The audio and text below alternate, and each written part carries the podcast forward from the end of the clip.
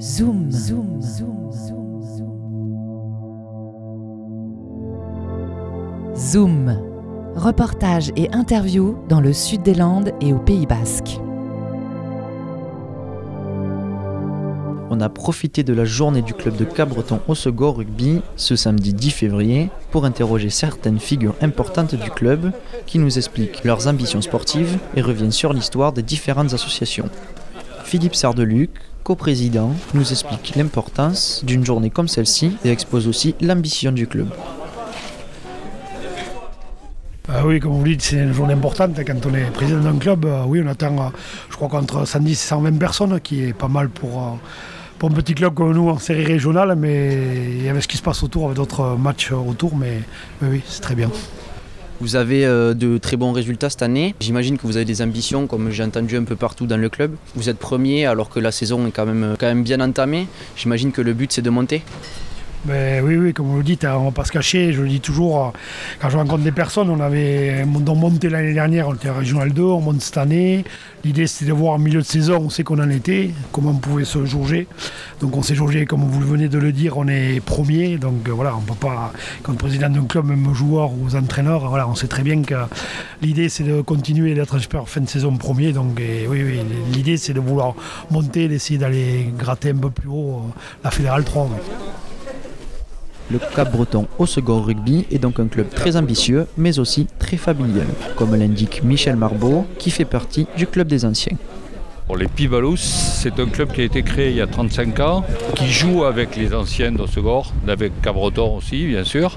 Mais c'est un club qui est, un club d'anciens joueurs qui n'ont plus de licence euh, avec aucun club, mais qui ont envie de continuer à faire du sport ensemble et à partager des moments conviviaux ensemble.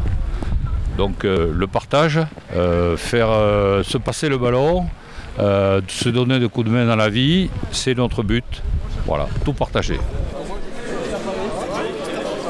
Les joueurs peuvent aussi compter sur une association de supporters. Jean-François Parachou s'est arrêté quelques instants au micro de Wave Radio pour expliquer l'histoire de cette association. On a un club près de la mer et il fallait un nom, donc on l'a trouvé. On a relancé les supporters du CHR. C'est quoi en fait l'histoire des marinières euh, comment, euh, comment ça a débuté Ça a débuté, on est parti à un match à Saint-Jean-de-Marsac avec le président Patrick Porut. Et euh, Saint-Jean-de-Marsac, ils ont fait un gros repas et on s'est posé la question pourquoi pas nous? Et c'est parti de là. Il y a de plus en plus de monde qui, qui intègre les marinières. Comment on vous rejoint? Eh bien, on recrute tout le monde. Hein. on a une politique, on est ouvert à tout le monde. On a commencé par Rossegor. Et puis à Cabreton, on n'était pas trop impliqués. Maintenant, ça y est ils sont impliqués, on, commence à avoir du monde des deux côtés. De leur côté, les joueurs ont eux aussi une amicale, et c'est Thomas Castin qui nous en parle. Alors le principe de l'amicale des joueurs, c'est que c'est une association euh, parallèle, indépendante du club, qui fonctionne qu'avec les joueurs en fait. Du coup on a constitué un petit bureau de 8 personnes, où, euh, chacun des missions différentes, euh, suivi des comptes, euh, les achats, préparation des soirées, tout ça, etc. L'organisation du voyage de fin d'année qui est très importante. Donc voilà, donc on essaie de faire des petites réunions de temps en temps et le voyage aussi qui est, qui est important comme je disais et qui mérite une, organisation importante. Vous avez un voyage chaque année? Alors moi je suis depuis l'année dernière à l'Amical, on a organisé un voyage l'année dernière. Euh, au Portugal. Et l'objectif, c'est d'en faire un effectivement chaque année, euh, puisque ça permet de faire une bonne petite sortie en fin d'année où tout le monde se retrouve pour partager de bons moments.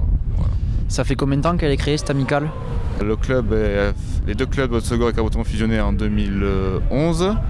Et depuis 2011, il y a une amicale de joueurs. Alors, elle a été créée par les anciens qui ne sont plus là actuellement. Mais bon, elle a été perpétuée chaque année avec euh, à chaque fois un bureau qui se renouvelait.